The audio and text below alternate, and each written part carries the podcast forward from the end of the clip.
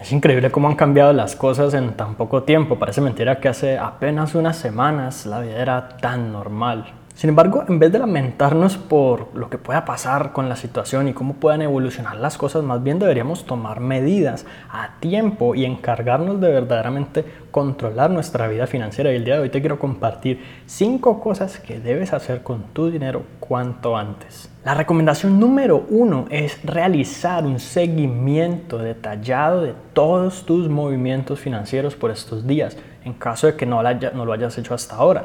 Y ojo, lo importante de esto, ya que muchas personas pasan por alto lo vital de hacer este ejercicio, es que cada uno de los ingresos y cada uno de los gastos, sin importar qué tan pequeños o irrelevantes parezcan, deben ser anotados, ya sea en una hoja de papel, en una libreta, en cuaderno o en una aplicación para celular. El caso es, bueno, una hoja de Excel incluso con el computador, pero el caso es tener anotado todos los movimientos detallados por categorías, de manera que sepamos cuánto estamos gastando en lo que son cosas necesarias, cosas innecesarias, gastos básicos, cuánto nos está costando la casa, los servicios públicos y todo lo demás. ¿Y por qué te menciono la importancia de tener en cuenta las categorías? Porque muchas personas van y hacen un mercado e incluyen golosinas en ese mercado y luego anotan el total de mercado como si hubiera sido solamente mercado. Y allí es donde caemos en la trampa de los gastos hormiga, que si los presupuestamos teniendo conciencia de cuánto exactamente van a hacer en el mes, no hay ningún problema, pero cuando no, se nos puede realmente salir de las manos y quizás en este momento es el peor momento que ha habido para efectivamente dejarnos llevar por ese tipo de gastos, incluso por internet o compras a domicilio. La segunda cosa que me parece importante tener en cuenta es hacer un presupuesto. Muchas más personas de las que deberían están haciendo un presupuesto y un presupuesto es algo tan simple como pensar o, anotar cuánto tienes de dinero disponible en este mes o cuánto sabes que vas a recibir y cuánto vas a gastar, de qué cosas, en qué categorías, en qué momentos. La verdad es que esto puede parecer simple, esto puede parecer irrelevante, puede parecer que no tiene mucho, mucho poder o mucha efectividad y que de pronto tú mentalmente más o menos sabes cuánto es de ingreso y cuánto es de gasto y ya. Pero una vez uno lo hace, es, es increíble los resultados tan disonantes que puede uno obtener respecto a lo que uno cree y a lo que realmente gasta. Entonces en un presupuesto vamos a escribir todo tipo de cosas, desde los costos y gastos básicos necesarios, vitales, que no podemos quitar y modificar, hasta las cosas que de pronto estamos dispuestos a, gastar, a comprar, a gastar dinero en ellas, por este tiempo, em, teniendo pues un control razonable y también dejar algo como por si acaso vamos a necesitar gastar o no en eso, junto con de pronto aquellas cosas que queramos en términos de diversión. Yo sé que, por ejemplo, por estos días nadie está yendo a cine, por decir algo, pero probablemente alquilan películas por internet o en Netflix y pagan la suscripción mensual o cualquier otra cosa. Todo debe ir anotado y al final del mes vas a analizar cómo estuvo tu presupuesto y cómo estuvieron tus gastos reales y allí es donde probablemente más de uno se va a dar una sorpresa. Y cuando empiezas a controlar tus presupuestos, a entender verdaderamente cómo funciona y a darte cuenta dónde están los problemas, allí es donde empiezas a mejorar tu administración del dinero. Número 3, ahorrar. Y yo sé lo que muchos me van a decir, ahorrar en este momento es imposible. De hecho, muchas personas lastimosamente se han quedado sin empleo y antes tienen que recurrir a sus ahorros para poder cubrir sus gastos. Ok, yo entiendo que es muy difícil y quizás ahora es el momento más difícil de todos para empezar a ahorrar. Pero es que cualquier persona puede ahorrar cuando los ingresos son altos, cuando te sobra dinero cada mes, cuando puedes tener costos fijos mensuales y cuando tienes un aumento o recibes la prima o cualquier otra cosa con una bonificación, un ingreso extra. No cualquiera puede ahorrar en medio de la crisis. No cualquiera puede ahorrar en las dificultades y cuando se necesita dinero para lo básico y cuando uno, la verdad, sus ingresos se le ven afectados o reducidos. Allí los que ahorran son los que tienen los hábitos mejor establecidos, porque es que la gran mayoría de la gente que dice yo no puedo ahorrar porque no me alcanza el dinero, está mintiendo, se está mintiendo a sí mismo, está dando una excusa y una justificación de algo que en realidad es un autoengaño, porque todos podemos ahorrar. Yo personalmente soy un firme creyente en que todos podemos ahorrar, así sea una pequeña cantidad de dinero todos los meses o todas las quincenas o todas las semanas. Lo que pasa es que no todos tenemos el hábito y no, todos, no a todos nos educaron desde niños en las escuelas, en los colegios, nuestros padres, familiares, a hacerlo. No es un hábito. En este momento, el que empiece el hábito de ahorrar en medio de la crisis, créeme que va a salir de esta crisis mucho, mucho más fortalecido financieramente y sobre todo a nivel mental y del manejo de las emociones y la administración financiera desde la misma mente y cómo yo tomo esas decisiones para efectivamente acercarme a los objetivos que verdaderamente quiero lograr. Número 4. Aprovechar los incentivos financieros que están dando algunos bancos. Probablemente no en todos los países sea lo mismo, pero por lo menos en Colombia muchos bancos ya están empezando a dar soluciones para aliviar un poco el tema eh, de las cargas financieras que pues sencillamente todos tenemos. Y esto se traduce en que van a hacer, por ejemplo, congelamiento de cuotas en créditos hipotecarios durante seis meses. Algunos van a detener ese cobro de cuotas en capital e intereses durante unos tres, cuatro cuotas para préstamos de libre inversión. E incluso algunos pocos bancos, no todos, lo van a hacer también para tarjetas de crédito. ¿Qué significa? Que yo durante un periodo de tiempo determinado, digamos tres meses o cuatro meses, no voy a tener que pagar mis cuotas. Para muchas personas esto lo que significa es genial, sigo ganando dinero, me lo voy a gastar como quiera, no tengo que preocuparme por el banco y ya luego empiezo a pagar otra vez. Ojo, hay algunos bancos que van a optar por simplemente desplazar el cobro de la siguiente cuota dentro de cuatro meses y a partir de ahí hacer, hacer como si no hubiera pasado nada. Eso está bien. Otros van a dar ese plazo sin tener que pagar, pero al final te van a cobrar todas las cuotas juntas, entonces debes informarte bien cómo funciona con tu banco para que no te vayas a llevar una sorpresa. Pero si funciona de la manera en que sencillamente te congelan esas cuotas y tú simplemente puedes esperar todo ese tiempo y después seguir pagando como si sencillamente hubieses estirado un fin de semana y lo hubieras convertido en tres meses o cuatro, pues lo que se recomienda hacer en esos casos es que si de todas maneras tienes la posibilidad de pagar la cuota, no la pagues, sino que la ahorres.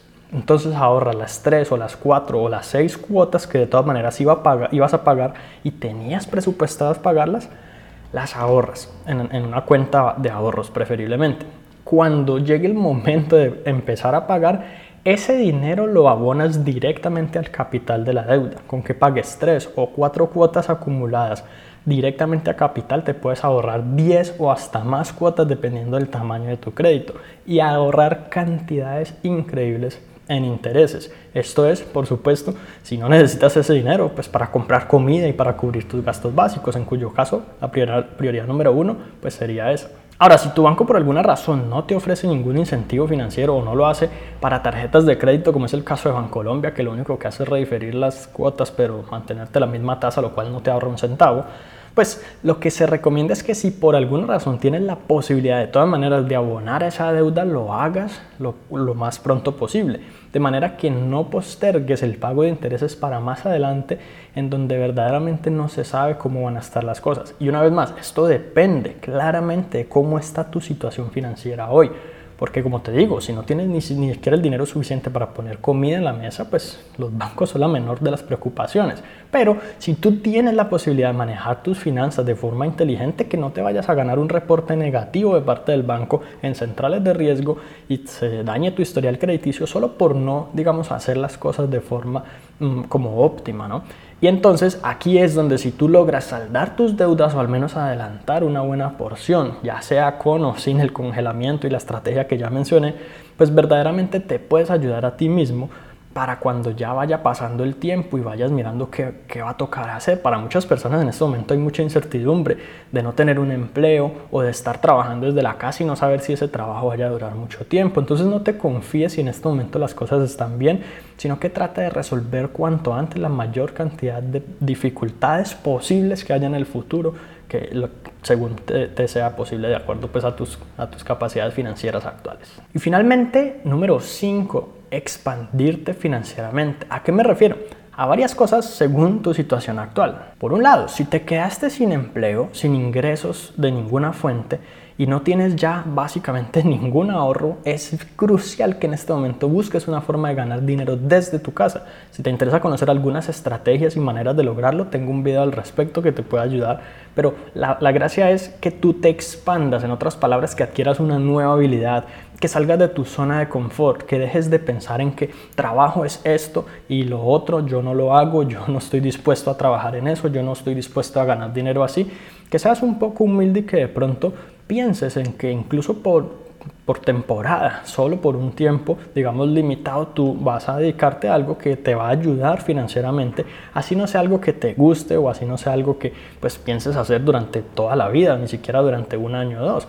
Pero sea como sea, que encuentre la forma de resolver rápidamente de dónde obtener más ingresos, porque esa es quizás una de las mejores habilidades que puedes adquirir y qué mejor que tener una gran presión como la que tenemos muchas personas en este momento para realmente tomar decisiones rápidas. Ahora, si ya tienes ingresos estables y de todas maneras no se van a ver afectados por todo lo que está ocurriendo a nivel mundial, Aquí muchas personas pensarían sencillamente no buscar una fuente de ingresos adicional y es donde yo más recomiendo que verdaderamente lo hagas fuentes preferiblemente de ingresos pasivos, pero si no, de ingreso activo cualquier cosa que pueda ayudarte a añadir algo más a tu flujo de caja mensual. Muchas veces nos acostumbramos a hacer las mismas cosas día tras día y se pasan los años sin que hayamos explorado nuevas opciones. Resulta que cuando exploramos a veces incluso nuevas opciones nos damos cuenta que hay formas más fáciles o más rápidas o de mayores ganancias o sencillamente alternativas, incluso temporales, como te decía, de generar mayores ingresos. Por supuesto, si en este punto tienes ya suficientes ingresos, buenos ahorros, pues es momento de empezar a pensar en invertir. Y hoy en día estamos viviendo uno de los mejores momentos para invertir, especialmente porque el mercado de acciones todavía se está recuperando y los precios todavía están mucho más bajos de lo que estuvieron hace algunos meses apenas.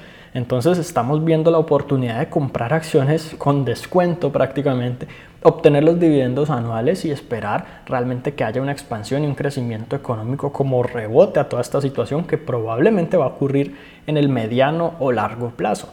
Dependiendo pues de tu perfil de inversión, ya tú decidirás en qué instrumentos invertir, si en acciones o en esto o en lo otro. Pues para eso también expliqué un poco cuáles son las diferentes alternativas y cómo invertir si tienes la duda. Te voy a dejar el video por allí recomendado. Pero pues en todo caso es pensar en empezar a mover tu dinero y ponerlo a trabajar para ti y no que tú sigas trabajando y trabajando y trabajando por dinero. Y finalmente si ya tienes buenos ahorros, buenas inversiones, tus ingresos son estables, pues no me queda más que recomendarte ayudar a otras personas que probablemente en este momento lo necesitan. Y la verdad es que lo recomendable es que lo hagas sin esperar nada, absolutamente nada a cambio. Y preferiblemente que incluso lo hagas de la mano con educarlos un poco financieramente respecto a cómo manejar el dinero, qué decisiones financieras es bueno tomar en este momento, cómo de pronto prepararse una próxima vez para una situación como esta, si fuera el caso, la importancia, por ejemplo, de un fondo de emergencias que todos podemos ahorrar poco a poco. ¿Cuánto tiempo pasamos sin que hubiese una crisis como esta? Y si hubiéramos ahorrado tan solo el 10% de nuestro ingreso mensual, probablemente tendríamos varios meses de gastos fijos ahorrados, ahí listos, disponibles por si alguna cosa como esta ocurre. Sea como sea, ayudar a otras personas verdaderamente puede ser muy recompensante a nivel personal, así no tenga ninguna rentabilidad ni ninguna ayuda y muchas personas de pronto lo consideran un gasto, pero probablemente hay alguien allí que necesita y se beneficiaría mucho de tu ayuda en este punto, especialmente si tú puedes hacerlo. Recuerda siempre que prácticamente en toda crisis la mentalidad y la forma en que afrontemos las cosas determina quiénes van a lograr el éxito y quiénes van a fracasar y se van a dejar llevar por toda esta situación. Personalmente yo creo que todos tenemos la capacidad de educarnos y verdaderamente salir triunfantes del otro lado de esta crisis. Sencillamente, si aprendemos cómo tomar esas decisiones correctas, cómo dejar de lado un poco lo que es el emocionalismo, el pánico, las decisiones, decisiones apresuradas respecto al dinero y muchas otras cosas que van contribuyendo con nuestra inteligencia financiera.